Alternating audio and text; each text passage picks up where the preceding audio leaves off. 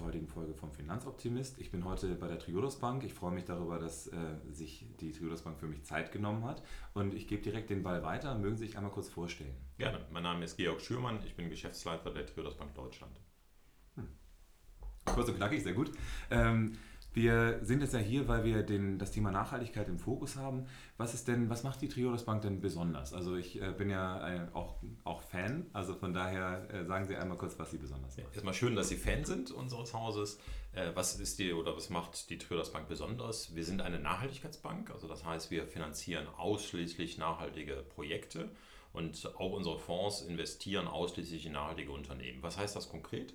Äh, bei unserer Finanzierungsseite fokussieren wir uns auf Projekte im Umweltbereich. Das sind eben erneuerbare Energieprojekte als Beispiel. Im sozialen Bereich können das Behinderteneinrichtungen sein, Pflegeeinrichtungen oder eben auch im kulturellen Bereich Schulen. Das sind die Themen, die wir finanziell begleiten, also heißt, wo wir Kredite zur Verfügung stellen. Und bei unseren Investmentfonds ist es vergleichbar. Da haben wir nicht nur diese Sektoren, weil es dort nicht genug äh, Assets gibt oder Aktien gibt an der Börse, die gehandelt werden. Von daher ist es etwas breiter aufgestellt, äh, so dass wir hier auch eine gute Rendite und gutes Risikoprofil für unsere Anleger erzielen können. Aber es ist eine ähnliche Philosophie, also ausgerichtet an strenge Nachhaltigkeitskriterien, die Auswahl dieser Aktien. Wichtig noch, und das ist ein großer Unterschied, bei uns kann der Anleger, der ein Tagesgeld hat, der einen Sparplan hat, sehen, wo sein Geld arbeitet. Wir veröffentlichen nämlich die Kreditkunden, sodass auf unserer Webseite erkennbar ist, in welcher Windkraftanlage oder in welchen Pflegeeinrichtung wirklich ganz konkret das Geld unserer Sparer steckt. Sehr schön. Ich habe äh, dann das Thema Transparenz immer sehr stark im Fokus bei dem Thema Nachhaltigkeit, weil ich denke, bei Transparenz fängt Nachhaltigkeit auch an, auch wenn Nachhaltigkeit schon eher ein subjektives Thema auch manchmal ist, ist es ja trotzdem so zu wissen, was mit dem Geld passiert. Das ist ja der erste Anspruch, den, den man dabei haben kann. Haben Sie denn ähm, eine bestimmte regionale Ausrichtung auch? Also wenn Sie jetzt soziale Einrichtungen unterstützen, gibt es da irgendwie einen bestimmten Schwerpunkt, den Sie da haben?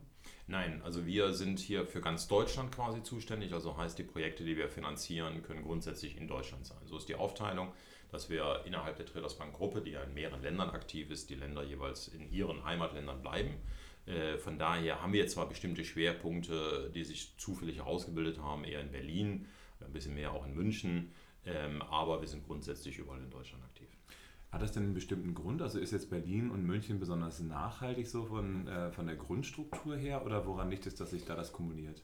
Also es hat sich ein Stückchen ergeben. Also in München haben wir diverse Schulen, die wir finanziert haben und das spricht sich natürlich auch um. Also wenn die erste Kunde bei uns finanziert hat und äh, das Ganze ist positiv gelaufen, dann empfiehlt er uns weiter und so entsteht es im Prinzip so eine gewisse regionale Schwerpunkte. Und Berlin ist natürlich für uns ein interessanter Markt. Äh, dort steht das Nachhaltigkeit bei vielen Menschen hoch auf der Agenda. Also von daher haben wir diverse Projekte jetzt auch in Berlin finanziert, weil Berlin einfach ein wichtiger Markt ist für nachhaltige Themen. Okay, also wir sind ja hier in Frankfurt jetzt gerade unterwegs. Äh, wie ist es jetzt hier? Wie ist Ihr Gefühl? Ist Frankfurt eher eine nachhaltige Stadt oder ist es eher ambivalent? Also so wenn Sie es vergleichen mit Berlin zum Beispiel? Ähm, dann nehmen wir schon Unterschiede wahr. Also natürlich gibt es auch in Frankfurt eine Nachhaltigkeitsszene. Dort sind wir gut vernetzt und da gibt es auch äh, viele Privatmenschen, kleine Unternehmen, die dort engagiert sind. Aber es ist doch etwas anders. Das hat natürlich auch was mit der Größe zu tun, mit der Ausrichtung der Stadt, als wir das in Berlin wahrnehmen. Weil Frankfurt ist doch weiter Finanzplatz und von großen Finanzinstitutionen, die vielleicht nicht alle so nachhaltig ausgerichtet sind, dominiert. Sie sprechen es jetzt gerade schon an. Also ähm, andere Finanzhäuser sind häufig so, dass die auch ein Nachhaltigkeitsprodukt haben, ne, was dann natürlich immer so ein bisschen, ich sag mal auf äh, Deutsch irgendwie no, äh, halbschwanger ist, wenn man das so möchte. Ähm, was macht denn da genau den Unterschied aus? Also wenn, wenn man sich jetzt so Finanzprodukte am Markt anschaut, was nehmen Sie da so wahr? Also warum sind die nicht so nachhaltig, wie die Triodos vielleicht nachhaltig ist? Also es gibt momentan ja leider nur ähm, eine Differenzierungsmöglichkeit bei Investmentfonds. heißt, äh, das ist das Label vom Forum Nachhaltige Geldanlage, an dem man erkennen kann, äh, bei den Fonds, die ein solches Label haben, ob ein Fonds wirklich nachhaltig ist. Da gibt es Mindeststandards, da gibt es bestimmte Sterne, ähnlich wie man das auch beim Morningstar kennt. Ansonsten ist erlaubt in Deutschland auf jedes Produkt öko oder nachhaltig draufzuschreiben, egal was drin ist. Und das macht es natürlich für Investoren schwierig und da hat jeder sein anderes Verständnis und da gibt es vielleicht auch äh, den einen oder anderen Asset Manager oder Vermögensverwalter, der sagt, äh, wenn ich keine Streubomben drin habe, dann ist er schon nachhaltig. Das gucken wir, da gucken wir anders drauf. Wir haben da ganz andere Kriterien. Das äh, muss Umweltthemen befassen, das muss soziale Themen befassen. Ähm, das ist uns ganz wichtig, also von daher ein weitergehendes Thema. Und das macht, glaube ich, den Unterschied aus, ob ich das Thema am Rande habe oder wie bei uns Kern des Geschäftes ist. Also wir sind von Haus aus nachhaltig äh, und das ist eben auch authentischer. Und äh, dadurch, dass wir eben noch kein Label haben, so wie das bei Bio-Lebensmitteln der Fall ist, ist es natürlich ein Stückchen schwieriger. Von daher kann man wirklich den Anlegern nur raten, zu einem der Nachhaltigkeitshäuser zu gehen oder sich äh, an die Fonds zu wenden, die ein solches Label auch haben. Oder zum Beispiel im Eco-Anlageberater dann äh, zu konsultieren. Das ist, denke ich mal, auf jeden Fall ein äh, guter Punkt. Ähm, ich habe jetzt ja gerade auch mit dem Kollegen von der FNG gesprochen, also das äh, Podcast-Interview, das ist ja, ist ja auch gerade erst äh, her und da ähm, sind natürlich viele Themen jetzt auf dem Zettel gerade. Aktuell Klimawandel ist halt da auch ein ganz zentrales Thema. Dann auch äh, Divestment, also Ausstieg aus Kohle zum Beispiel. Ähm, das, was sind denn die Dinge, die die Menschen hier in, in die Arme treiben? Also was würden Sie sagen, ist so äh, deutscher Mainstream-Nachhaltigkeit? Gibt es da sowas, was man da sagen kann, was den Leuten besonders wichtig ist in Ihrer Wahrnehmung? Also natürlich ist das Thema Umweltschutz und äh, erneuerbare Energien ein Thema, was in Deutschland relativ hoch auf der Agenda ist. Das ist das, was die Menschen bewegt. Ähm, was im Prinzip bei unseren Kunden zu sehen sind, wir sprechen da von den bewussten Konsumenten, also heißt, viele unserer Kunden haben eben auch Ökostrom, kaufen Bio-Lebensmittel, also heißt, haben schon einen nachhaltig ausgerichteten Lebensstil und sagen, eine nachhaltige Bank und eine nachhaltige Geldanlage gehört einfach auch dazu. Mhm. Also von daher ist das schon durchaus breiter bei den Kunden und die Interessen sind da auch sehr individuell. Aber ein gewisser Schwerpunkt, klar, Deutschland, das Land der Energiewende und das Wort Energiewende braucht man ja selbst im Ausland nicht mehr übersetzen, das kennt mittlerweile jeder. Also von daher, das sind die Themen, die die Menschen natürlich bewegen. Ja, ist auf jeden Fall sehr spannend. Also ähm, Sie sagen aber auch, also Sie suggerieren jetzt, dass das die letzte Instanz ist. Ne? Also häufig ist der Lifestyle schon vorher anders, bevor man dann anfängt, sich darüber Gedanken zu machen, was passiert mit meinem Geld. Dabei ist es ja eigentlich einer der zentraleren Punkte. Ne? Also wenn ich eben aufhören würde als Bank, dann ähm, zum Beispiel irgendwie Waffenindustrie zu unterstützen hätten die ja wohl auch größere Schwierigkeiten, sich da zu refinanzieren und dann Dinge zu machen. Also von daher, wie sehen Sie da die Aufgabe aus der Finanzbranche? Also sehen Sie da einen Auftrag drin? Also ich sehe definitiv einen Auftrag drin. Und wir haben jetzt ja nun auch schon seit vor einigen Jahren die neu genannten oder sogenannten Nachhaltigkeitsentwicklungsziele auf UNO-Ebene veröffentlicht. Und äh, der Finanzwirtschaft kommt da eben auch eine Rolle zu, ja, die bei der Finanzierung von Projekten darauf zu achten, dass diese Nachhaltigkeitsziele auch erreicht werden können. Also von daher hat die Finanzwirtschaft eine Rolle, ja, weil einfach Entscheidungen zu Finanzierung, zu Investments im Rahmen der Finanzwirtschaft getroffen werden. Die Finanzwirtschaft kann das nicht alleine, nur mit der Realwirtschaft gemeinsam. Das ist auch unser Ansinnen, deswegen sind wir so eng mit der Realwirtschaft verbunden und deswegen ist das Kreditgeschäft für uns auch dementsprechend wichtig. Äh, aber gemeinschaftlich kann man dementsprechend auch einen Beitrag leisten zu einer nachhaltigeren Gesellschaft. Okay. Ähm, wie beeinflussen Sie denn jetzt die Konzerne? Also ist es jetzt so, dass Sie dann auch, äh, wenn jemand zu Ihnen hinkommt und sagt, ich möchte von Ihnen einen Kredit haben, dann nochmal sagen, naja, wenn ihr das und das nochmal macht, dann äh, können wir uns darüber unterhalten oder passiert sowas in der Realität nicht? Bei uns ist es so, dass es dann gar keinen Kredit gibt. Also im Kreditgeschäft sind wir da wirklich sehr schwarz-weiß und wir haben hier auch Kunden gehabt, wo andere wahrscheinlich äh, sehr interessiert wären, mit Geschäft zu machen, die wir abgelehnt haben, weil wir gesagt haben, uns ist das nicht ausreichend. Das ist, wie man so schön sagt, Greenwashing. Da ist ein mhm. bisschen grün drauf, aber nicht wirklich grün drin. Also von daher im Kreditgeschäft sind wir da sehr digital und machen nur ganz nachhaltige, nach unseren äh, Kriterien nachhaltige Projekte. Bei unseren Aktienfonds oder auch Mischfonds ist es ein bisschen anders. Da sind wir etwas breiter aufgestellt und das haben wir gepaart mit einer sogenannten Engagement-Strategie. Also heißt, Unsere Analysten gehen in den Dialog mit den Unternehmen und versuchen etwas zu bewegen. Auch ganz klar mit der Aussage, wenn sich bestimmte Dinge nicht ändern, dann fliegen die Werte aus unserem Anlageuniversum heraus. Und äh, diese Schlagzeile möchte der ein oder andere Finanzvorstand vielleicht dann doch nicht in der Zeitung lesen. Und da konnten wir schon die ein oder andere Veränderung auch herbeiführen.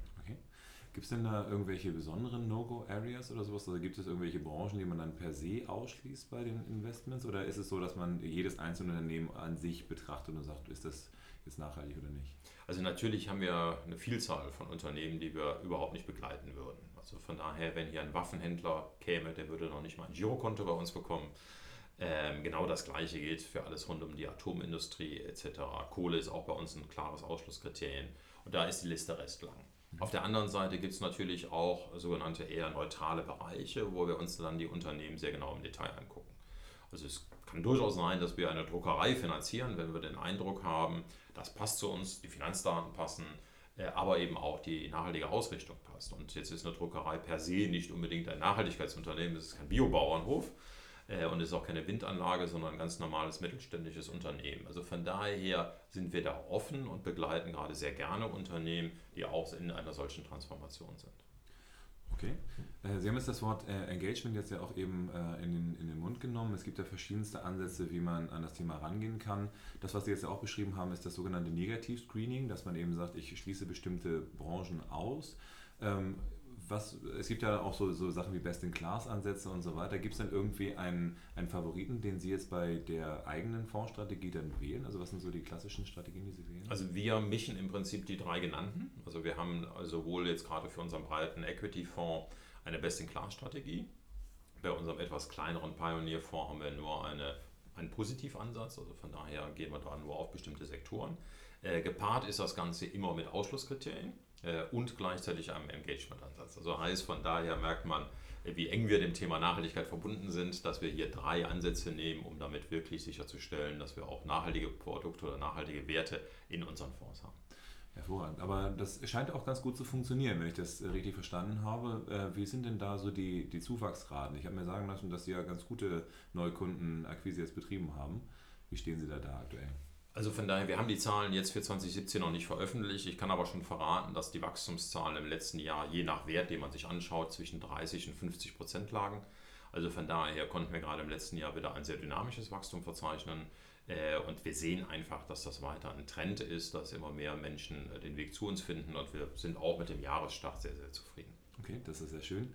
Ähm, ja, wir stellen aber jetzt auch fest, also wir sind jetzt ja mit mehreren Leuten schon im Gespräch gewesen. Ich weiß auch bei der, äh, beim Fondkongress jetzt eben, äh, die Akzeptanz von den Produktanbietern untereinander zusammenzuarbeiten, ist in der Nachhaltigkeitsszene ja dann doch deutlich größer vorhanden, als das dann bei vielleicht den restlichen äh, Bankhäusern dann so ist. Wie nehmen Sie das wahr? Ist es da so, dass es eher so ein kollegiales Zusammenwirken ist, wo man sagt, man versucht halt gemeinsam was zu bewegen?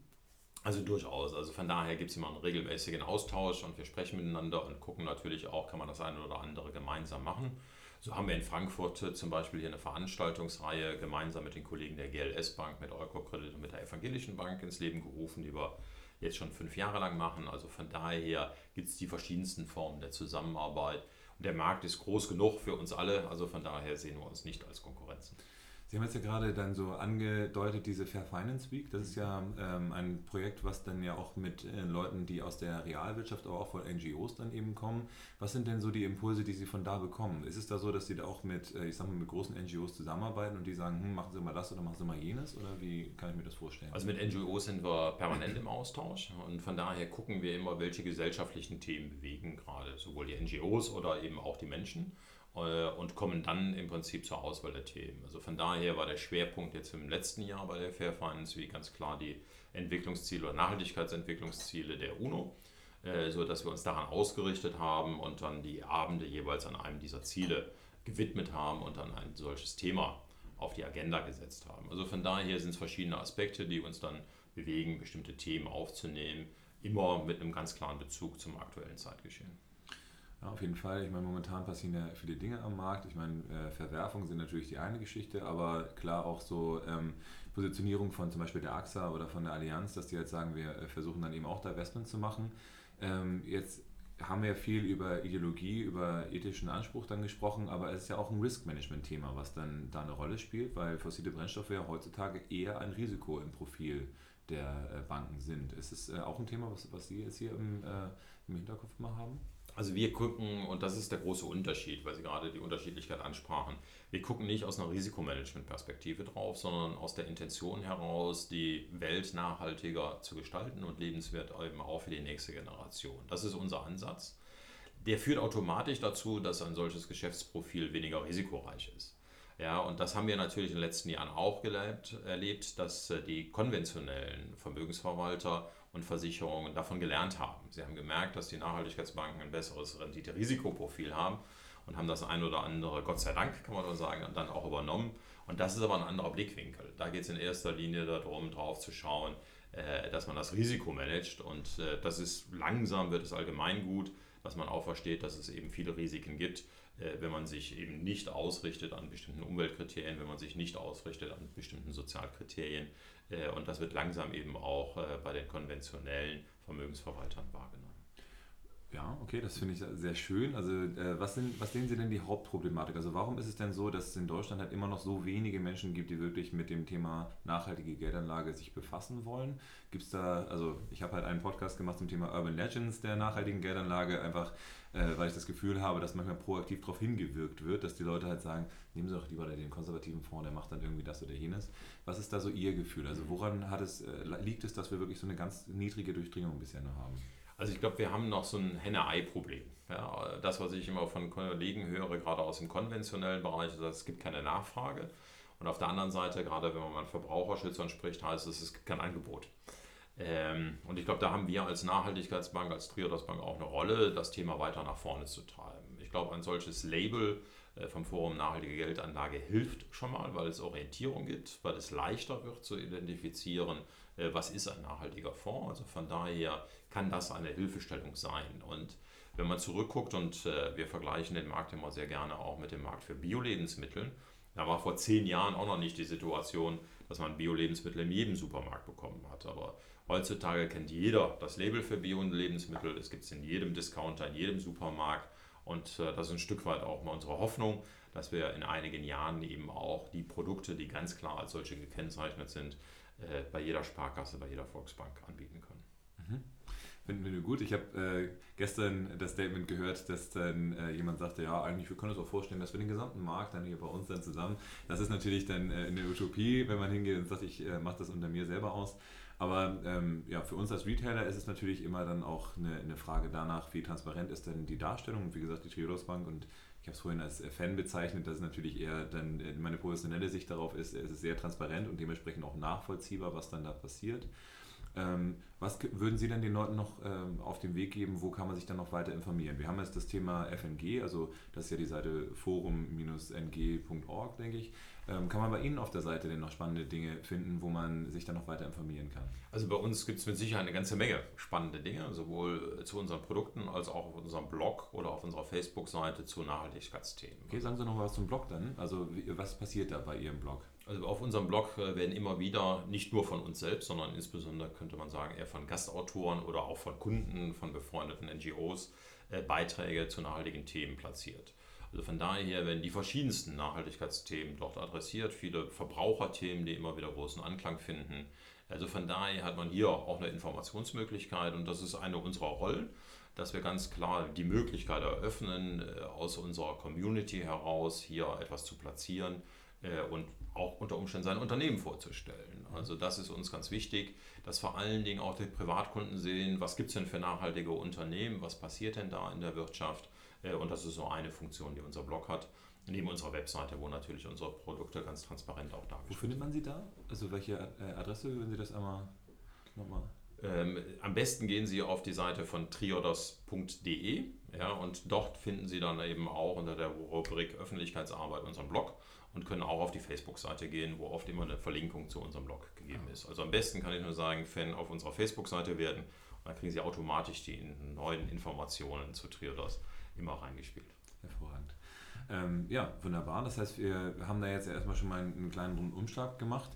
Wie ist es denn so, was ist denn die Vision, die Sie jetzt noch weiter haben? Also ich meine, Filialgeschäft ist ja in, in Deutschland nicht ganz so stark. Ähm, ich habe jetzt aber zwei, drei Filialen, ich war letztens in Sevilla, da waren, waren Sie dann ja eben auch da, da bin ich dann natürlich ganz stolz dann äh, auch hingesagt, hey, wie kann ich Geld abheben? Aber wie ist das geplant? Ist es, also man hört ja von den anderen Banken, dass die jetzt eben eher Personalabbau mhm. und auch Filialabbau machen. Wie sehen Sie das? Also einmal äh, brauchen wir Gott sei Dank keinen Personalabbau machen, sondern wir wachsen weiter und deswegen können wir auch noch weiter einstellen.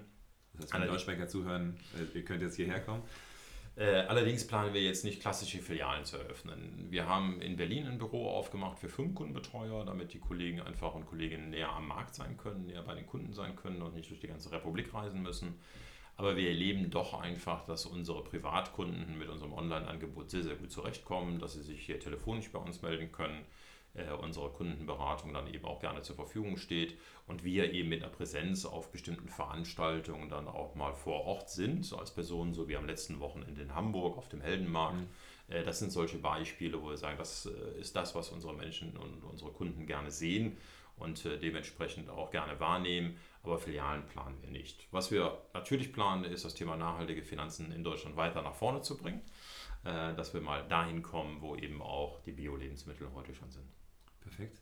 Das ist doch, äh, ja, also ist natürlich auch mein Ziel. Also das heißt, äh, wir in unserem Unternehmen werden jetzt immer weiter dann auch in die Richtung gehen. Das heißt, wir streben jetzt auch an, dass wir ähm, ja, das als ein, eine Variante dann wahrnehmen können. Wir sind natürlich ähnlich wie äh, Großkonzerne dann eben eher aus der konservativen Ecke dann gekommen, aber ich freue mich halt darüber, dass ich jetzt durch viel Austausch mit äh, Menschen, die aus der Branche und auch schon länger aus der Branche kommen, dann in den Bereich immer weiter reingehen kann. Ähm, ich freue mich darüber, dass Sie sich eben auch heute die Zeit genommen haben, mit mir dann den Austausch zu äh, machen.